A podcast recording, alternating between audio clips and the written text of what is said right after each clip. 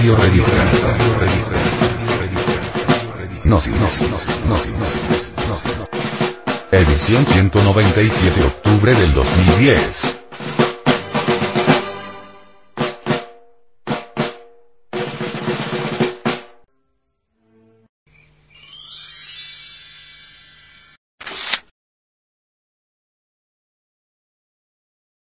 La paz el Dalai Lama.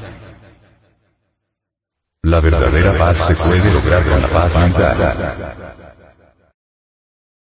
Education alone not sufficient. Or education about, about brain is not sufficient. We must promote the education of warm-heartedness. In that respect, female now should take more active role regarding promotion of that. So, you see, your work, uh, uh, the, the, I think, Kasota, uh, to Kasota, villagers, to, to uh, em- em- empowerment of women is very, very important. I fully support. I always appeal to people. Uh, another reason, 21st century should be century of dialogue. Previous century, whether we like it or not, El Dalai Lama, sobre la paz, nos hace estos comentarios. Desde que China invadió Tíbet en 1949, 51, 1. Dos millones de tibetanos, un quinto de la población, han perdido sus vidas. Por 42 largos años, hemos luchado por mantener nuestra causa en pie y preservar nuestra cultura budista de no violencia y compasión.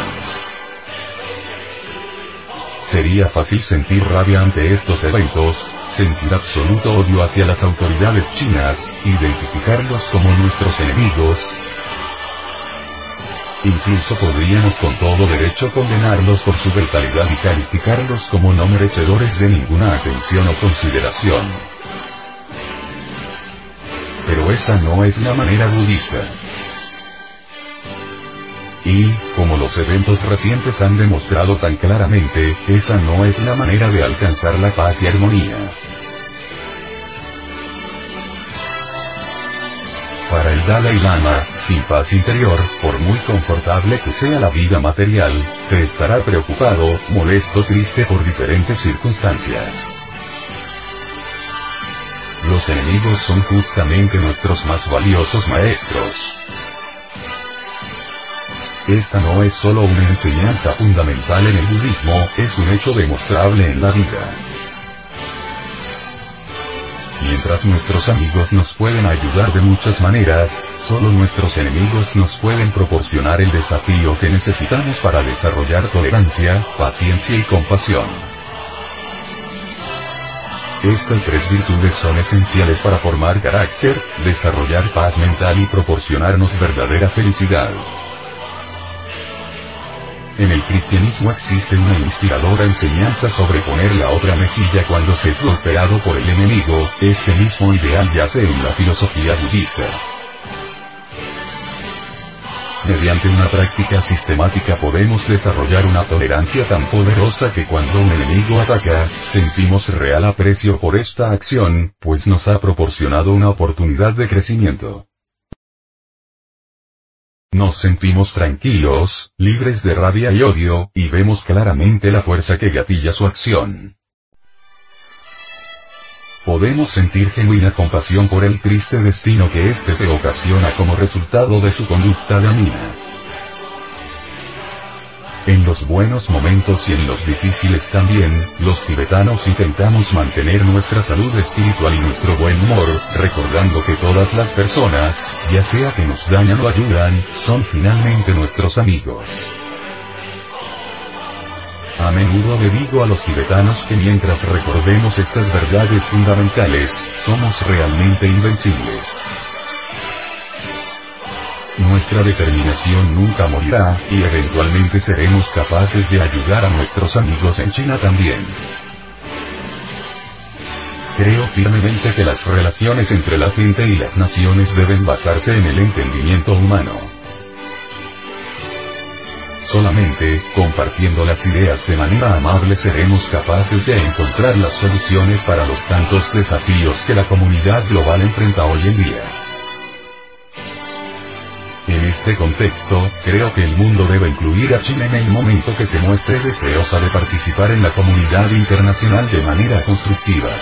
Pero si persiste en violar las normas fundamentales del comportamiento civilizado, no debe ser consentida como un niño malcriado. China debe hacerse responsable de sus acciones como miembro responsable de la comunidad europea. El deseo de que todos los seres sensibles que no son felices puedan serlo es el estado mental llamado amor universal. Y el deseo de que los seres sensibles se vean libres de sufrimiento se llama compasión. Estas dos meditaciones se pueden emprender conjuntamente, hasta que se produzca un cierto efecto cambio en nuestra mente. La fuente de todas las desgracias es el apego en yo, a él es al que se ha echar la culpa de todas las desgracias. Es muy natural, debido a nuestro fariseísmo, que normalmente culpemos a otros cuando pasa algo que no nos gusta, como problemas, sufrimientos y demás e inmediatamente culpamos a los demás. Pero si pensamos con realismo acabamos descubriendo que todos los problemas y experiencias indeseables se producen por el tipo de cuerpo que hemos asumido, un cuerpo que está contaminado y que es producto de acciones e ilusiones engañosas. Dado que sois iguales a los demás en el deseo innato de felicidad y en el derecho natural a la felicidad y a la fortuna, la diferencia estriba en el número de seres implicados. Cuando se habla del bienestar de uno mismo, se trata solo de uno. Mientras que cuando se habla del bienestar de los demás, se trata de un número infinito de seres. Naturalmente, el bienestar de los demás es mucho más importante que el vuestro. A través de la práctica de dar y tomar, alcanzaréis un estado en el que veréis así las cosas espontáneamente. La esencia de la práctica del Dharma es introducir una disciplina dentro de la mente, un estado mental libre de odio, de codicia y de intenciones dañosas. Por eso todo el mensaje de la Buda Dharma se podría resumir en dos breves frases. Ayuda a los demás y si no puedes ayudarles, al menos no les hagas daño. Es un grave error pensar que aparte de esa disciplina de las facultades físicas y mentales hay algo más llamado la práctica del Dharma. El Buda enseñó en las escrituras métodos diversos, y divergentes en algunos casos, para conseguir esa disciplina interior. Puesto que todos compartimos este pequeño planeta, tenemos que aprender a vivir en armonía y paz entre nosotros y con la naturaleza. Esto no es solamente un sueño, sino una necesidad. Dependemos los unos de los otros en tantas cosas que ya no podemos vivir en comunidades aisladas, ignorando lo que ocurre fuera de ellas. Cuando nos encontramos con dificultades necesitamos ayudarnos los unos a los otros, y debemos compartir la buena fortuna que gozamos. Les hablo solamente como otro ser humano, como un sencillo monje. Si encuentran útil lo que digo, espero que intenten practicarlo. La comprensión de que somos básicamente seres humanos semejantes que buscan felicidad e intentan evitar el sufrimiento, es muy útil para desarrollar un sentido de fraternidad, un sentimiento cálido de amor y compasión por los demás. Esto, a su vez, es esencial si queremos sobrevivir en el, cada vez más reducido, mundo en el que vivimos. Porque si cada uno de nosotros buscamos egoístamente solo lo que creemos que nos interesa, sin preocuparnos de las necesidades de los demás, acabaremos no solo haciendo daño a los demás, sino también a nosotros mismos. Este hecho se ha visto claramente a lo largo de este siglo. Sabemos que hacer una guerra nuclear hoy, por ejemplo, sería una forma de suicidio o que contaminar la atmósfera o el océano para conseguir un beneficio a corto plazo, sería destruir la base misma de nuestra supervivencia. Puesto que los individuos y las naciones están volviéndose cada vez más interdependientes, no tenemos más remedio que desarrollar lo que yo llamo un sentido de responsabilidad universal. La verdadera paz con nosotros mismos y con el mundo a nuestro alrededor, solo se puede lograr a través del desarrollo de la paz mental. La clave es la paz interior. Si se tiene paz interior, los problemas externos no afectarán el profundo sentido de paz y tranquilidad.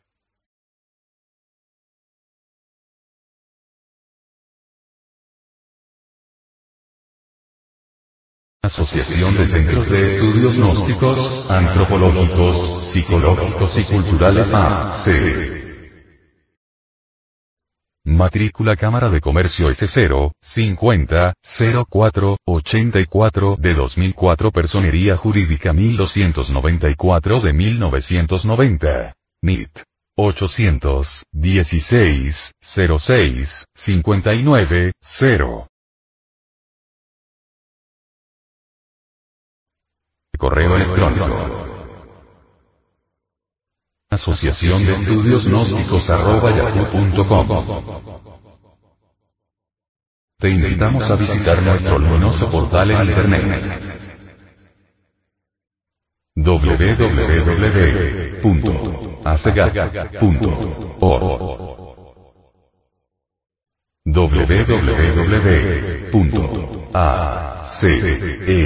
www.acegap.org www.acegap.org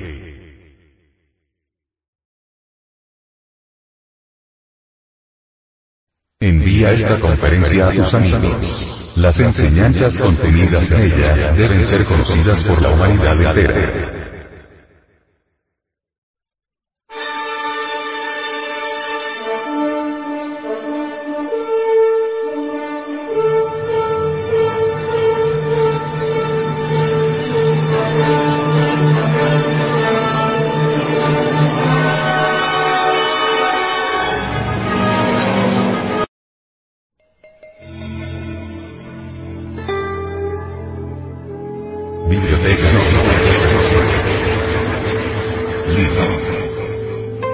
El cordón de plata. Autor. Lobsang Rampa. Página 8. Miré a los hombres que tenía delante de mí, y observé el juego de luces doradas sobre sus cabezas, el azul eléctrico de la sabiduría de sus auras, los reflejos de sus cordones de plata. Un cuadro, de color viviente, de los hombres sabios y puros. Hombres austeros, ascéticos, alejados del mundo. Seguros de sí y confiados en sí. Muy bien por ellos, murmuré. No tienen que vivir en medio del caos occidental. A través del fangoso río Detroit el estruendo del tránsito llegaba en ondas. Un antiguo buque de vapor de los grandes lagos pasó por mi ventana, cascando y haciendo resonar el hielo del río delante de él. La vida de Occidente. Ruido. Alboroto. Radios con ruidos de trompetas chillando los sostenidos méritos de un fabricante de automóviles detrás de otro. En el nuevo hogar había paz, paz en la que trabajar, paz en la que pensar sin tener que preguntarse quién, como aquí, iba a ser el próximo en apuñalearnos por la espalda por unos cuantos pesos. Hermano mío, dijo el anciano, nosotros vivimos en medio del tumulto de una tierra invadida donde la oposición al opresor significa la muerte después de una lenta tortura. Nuestro alimento debe traerse a pie a través de cientos de millas de traicioneros pasos montañosos donde un paso en falso o el resbalar de una piedra puede hacernos rodar miles de pies hacia la muerte. Vivimos con una taza de zampa que nos alcanza para todo el día. Para beber tenemos las aguas de las corrientes de las montañas. El té es un lujo innecesario del que hemos aprendido a prescindir, puesto que gozar de un placer que implica riesgos para los demás es ciertamente una perversidad. Mira con mayor intensidad en tu cristal, hermano mío, y nos empeñaremos en mostrarte al asa de la actualidad. Me levanté de mi asiento junto a la ventana, y me aseguré de que las tres puertas de mi cuarto estuvieran perfectamente cerradas. No había manera de acallar el incesante estrépito del tránsito, de aquí, la ribera del Canadá y el zumbido más atenuado del bullicioso pulso de Detroit. Entre el río y yo estaba la calle principal, pegada a mí, y las seis vías del ferrocarril. Ruido. No terminaba nunca. Echando una última mirada al remolino de la moderna escena que veía, cerré las persianas y retomé mi asiento de espaldas a la ventana. El cristal delante de mí comenzó a irradiar una luz azul, la que cambió y se arremolinó a medida que me volví hacia él. Al levantarlo y apoyarlo brevemente en mi cabeza para establecer otra vez el contacto sentí calor en mis dedos, índice evidente de que estaba recibiendo demasiada energía de un conducto externo. La cara del anciano abad me miró con benevolencia y una fugaz sonrisa atravesó su rostro. Luego, fue como si hubiera ocurrido una explosión. El cuadro se hizo confuso, infinidad de puntitos en una miríada de colores inimaginables y banderines al viento. De pronto, fue como si alguien hubiera echado abajo una puerta, una puerta en el cielo, y como si yo hubiese estado de pie delante de esa puerta. Todas las sensaciones de estar mirando en el cristal se desvanecieron. Yo estaba allí. Debajo de mí, brillando suavemente a la luz del sol del atardecer estaba mi hogar, mi laza. Como un pollo bajo la protección de la poderosa cadena de montañas, el río feliz corriendo velozmente a través del verde valle. Volví a sentir el amargo dolor de la añoranza. Todos los odios y las injusticias de la vida occidental fluyeron dentro de mí y pareció que mi corazón fuera a romperse. Las alegrías y las tristezas y el riguroso adiestramiento que había padecido allí, a la vista de mi tierra natal, hizo que todos mis sentimientos se sublevaran ante la cruel necesidad de entendimiento de los occidentales. Pero no estaba allí para complacencia de mí mismo. Poco a poco me pareció como si me bajaran por el cielo, descendiendo como si estuviera en un cómodo globo. Unos cuantos miles de pies más arriba de la superficie exclamé con horrorizado asombro. Campos aéreos. Había allí campos aéreos alrededor de la ciudad de Lhasa. Muchos parecían desconocidos, y a medida que observaba mi alrededor vi que había dos nuevos caminos que venían de la cadena de montañas y se perdían en dirección a la India. Tránsito, el tránsito de rodados, se movía velozmente por ellos. Descendí más, bajo el control de los que me habían llevado hasta allí. Más abajo todavía vi excavaciones donde los esclavos estaban cavando los cimientos fiscalizados por chinos armados. Horror de los horrores.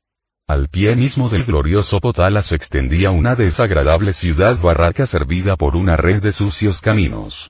Alambres dispersos rodeaban los edificios y le daban al lugar un aire desaliñado y tosco. Contemplé con fijeza el Potala, y, por el sagrado diente de Buda, el palacio estaba profanado por los refranes de propaganda de los chinos comunistas. Con un gemido de congoja volví mis ojos hacia otro lado. Un camión remolineaba por el camino, corriendo en línea recta hacia mí, porque yo estaba en el cuerpo astral, en espíritu insustancial, y se estremeció al detenerse unos cientos de metros más allá. Vociferando con las ropas embarradas, saltaron soldados chinos del enorme camión, arrastrando consigo a cinco monjes. Los altoparlantes en las esquinas de todas las calles comenzaron a tronar y a la desfachatada voz de comando, el cuadrado en el que yo estaba se llenó rápidamente de gente. Rápidamente, porque los vigilantes chinos, con látigos y bayonetas, azotaban y punzaban a los remisos. La multitud, tibetanos y colonos chinos renuentes, miraban abatidos y extenuados. Se revolvían nerviosos y columnillas de polvo rosado se levantaban con el viento del atardecer. Los chinos monjes, delgados y manchados de sangre, fueron arrojados rudamente de rodillas. Uno, con el globo del ojo izquierdo desencajado y colgando sobre su mejilla, me era bien conocido. Había sido monaguillo cuando yo era lama. La malhumorada multitud se quedó silenciosa y así permaneció a pesar de un jeep hecho en Rusia que venía corriendo por el camino desde un edificio denominado Departamento de Administración Tibetana. El silencio y la tensión lo dominaban todo a medida que el coche circundaba la multitud y se detenía a unos 20 metros detrás del camión. Los guardias se enderezaron, y un autocrático chino salió del automóvil con arrogancia. Un soldado corrió hacia él desenrollando un cable a medida que avanzaba. Al llegar junto a su jefe, el soldado saludó y le tendió un micrófono. El gobernador, administrador, o como quiera que él se titulara a sí mismo echó a su alrededor una mirada despreciativa antes de hablar por el instrumento. Habéis sido traídos aquí, dijo, para contemplar la ejecución de estos cinco monjes reaccionarios y subversivos. Nadie se pondrá delante del glorioso camino del pueblo chino bajo la capaz dirección del camarada Mao. Se volvió y los altoparlantes de encima del camión quedaron en silencio. El gobernador puso en movimiento a un soldado con una espada larga y curva. Empujó al primer prisionero amarrado y de rodillas delante de él. Por un momento se mantuvo de pie con las piernas separadas, probando el filo de la espada en el extremo de su pulgar. Satisfecho tomó posición y tocó con tiento el cuello del hombre atado. Elevó la espada por encima de su cabeza, que brilló a la luz del sol del atardecer, y la dejó caer de un golpe. Se produjo un ruido apagado, seguido al momento por un crujido agudo y la cabeza del hombre saltó de sus hombros seguida por una brillante gota de sangre que saltó una y otra vez antes de escurrirse. Mientras el cuerpo crispado y sin cabeza permanecía sobre el suelo polvoriento, el gobernador lo apartó de un puntapié y exclamó. Así morirán todos los enemigos del pueblo. El monje del ojo desencajado levantó la cabeza con orgullo y gritó. Larga viva al Tíbet. Por la gloria de Buda resurgirá otra vez. Un soldado corría ya hacia él con la bayoneta cuando el gobernador lo detuvo rápidamente. Con la cara congestionada por la rabia exclamó. Has insultado al glorioso pueblo chino. Por este atrevimiento morirás lentamente. Se volvió hacia los soldados vomitando órdenes. Los hombres echaron a correr por todas partes. Dos se dirigieron a un edificio cercano y volvieron corriendo, con sogas. Otros acuchillaron las ligaduras de los hombres atados, lastimándoles los brazos y las piernas durante el proceso. El gobernador trotaba de un lado al otro vociferando que trajeran más tibetanos para que presenciaran la escena. Los altoparlantes volvieron a funcionar otra vez y camiones cargados de soldados aparecieron trayendo hombres, mujeres y niños para ver la justicia de los camaradas chinos. Un soldado golpeó al monje en la cara con la culata de su fusil, reventándole el ojo colgante y rompiéndole la nariz. El gobernador, de pie y sin hacer nada, miró a los tres monjes restantes todavía atados y de rodillas en el sucio suelo. Fusílenlos, exclamó, dispárenles por la nuca y dejen sus cuerpos tirados. Un soldado se acercó y sacó su revólver. Lo colocó exactamente detrás de la oreja y apretó el gatillo. El prisionero cayó muerto, su cerebro se desparramó por el suelo. Indiferente por completo, el soldado se dirigió hacia el segundo monje y le disparó con rapidez. Ya se estaba acercando al tercero cuando un joven soldado le dijo, Permíteme camarada, porque yo no he matado todavía. Asintiendo con un movimiento de cabeza, el verdugo se hizo a un lado para permitir al joven soldado, que temblaba de impaciencia, tomar su lugar. Sacó este su revólver, apuntó al tercer monje, cerró los ojos, y apretó el gatillo. La bala rozó las mejillas del prisionero y fue a herir a un espectador tibetano en el pie. Trata de nuevo, dijo el verdugo anterior, y mantén los ojos abiertos. A estas alturas su mano temblaba tanto del susto y la vergüenza que erró por completo, mientras el gobernador lo observaba con desprecio. Ponle la boca del revólver en la oreja y luego dispara, ordenó el gobernador. Una vez más el joven soldado se colocó junto al monje condenado, le introdujo salvajemente la boca del arma en el oído y apretó el disparador. El monje cayó muerto junto a sus compañeros. La multitud había aumentado, y al mirar a mi alrededor vi que el monje al que conociera había sido atado por una pierna y brazo izquierdos al jeep, y su brazo y pierna derechos atados al camión. Un soldado chino de sonrisa sarcástica entró en el jeep y lo puso en marcha. Lentamente, tan lentamente como le fue posible, arrancó y se movió hacia adelante. El brazo del monje le fue arrancado de cuajo, rígido como una barra de hierro. Se oyó un crujido y se desprendió por completo del hombro. El jeep continuó. Un ruido apagado indicó la rotura del hueso de la cadera y la pierna derecha le fue arrancada del cuerpo. El jeep se detuvo, y el gobernador subió. Luego continuó su camino con el ensangrentado cuerpo del moribundo monje brincando y saltando sobre las piedras del camino. Los soldados treparon al enorme camión y se alejaron arrastrando consigo una pierna y un brazo ensangrentados. Mientras me volvía, asqueado, oí un grito femenino detrás de un edificio, seguido por una carcajada soez. Un juramento en chino, de seguro porque la mujer mordiera a su atacante, y un grito apagado al ser apuñalada en pago. Encima de mí, el azul oscuro del cielo nocturno, desparramaba libremente los diminutos puntos de luz de colores donde había otros mundos. Muchos de ellos, como sabía, estaban habitados. ¿Cuántos, me pregunté, serán tan salvajes como esta tierra? A mi alrededor había cuerpos. Cuerpos insepultos. Cuerpos conservados por el aire helado del Tíbet hasta que los buitres o algún otro animal salvaje los comiera. No había aquí perros que ayudaran en esta tarea, porque los chinos los habían matado para alimento. Tampoco los gatos cuidaban ahora los templos de Lhasa, porque también se los había matado. La muerte, la vida tibetana no tenía más valor para los invasores comunistas que un puñado de hierba. El potal asomaba delante de mí. Ahora, a la tenue luz de las estrellas las toscas frases de propaganda chinas se mezclaban con las sombras, pasando inadvertidas. Una luz escudriñante, colocada sobre las tumbas sagradas, brillaba a través del valle de Lhasa como un ojo maligno. El Chakpori, mi escuela de medicina, parecía desvaída y abandonada. Desde sus torres llegaban ráfagas de una obscena canción china. Durante un rato permanecí en profunda contemplación. De repente, una voz dijo, Hermano mío, debes partir ahora, porque has estado ausente mucho tiempo. Al partir mira bien a tu alrededor. Me elevé en el aire con lentitud, como la flor del cardo balanceada por la errante brisa. La luna había salido ya, inundando el valle y los picos de las montañas con su luz plateada y pura. Miré con horror a los viejos lamasterios, bombardeados y vacíos, todas las posesiones terrenas del hombre desparramadas en escombros y abandonadas. Los muertos insepultos yacían en grotescas pilas, conservadas por el eterno frío. Algunos se apretaban en círculos como rezando. Otros, despojados de sus ropas y arrojados en harapientos jirones de carne ensangrentada por las bombas y esquirlas de metralla. Vi una figura sagrada, intacta, observando hacia abajo con la mirada fija como si compadeciera la locura asesina de la humanidad.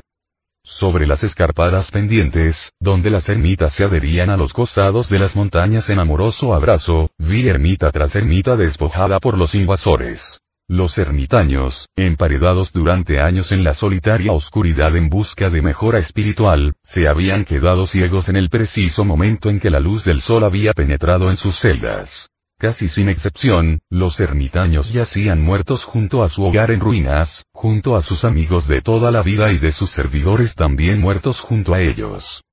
No pude mirar más. Matanza. Insensible crimen de los inocentes e indefensos monjes. ¿Cuál era la utilidad? Me di vuelta y llamé a los que me guiaban para que me sacaran de este cementerio.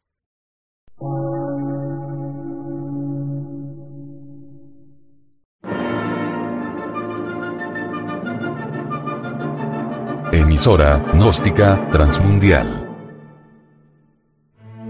Por una nueva civilización y una nueva cultura, sobre la faz de la Tierra.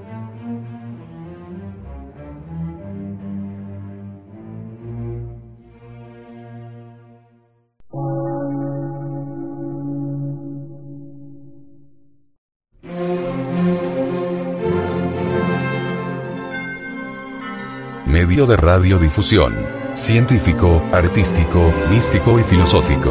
De la Asociación Colombiana de Centros de Estudios Gnósticos, Antropológicos, Psicológicos y Culturales. A. C.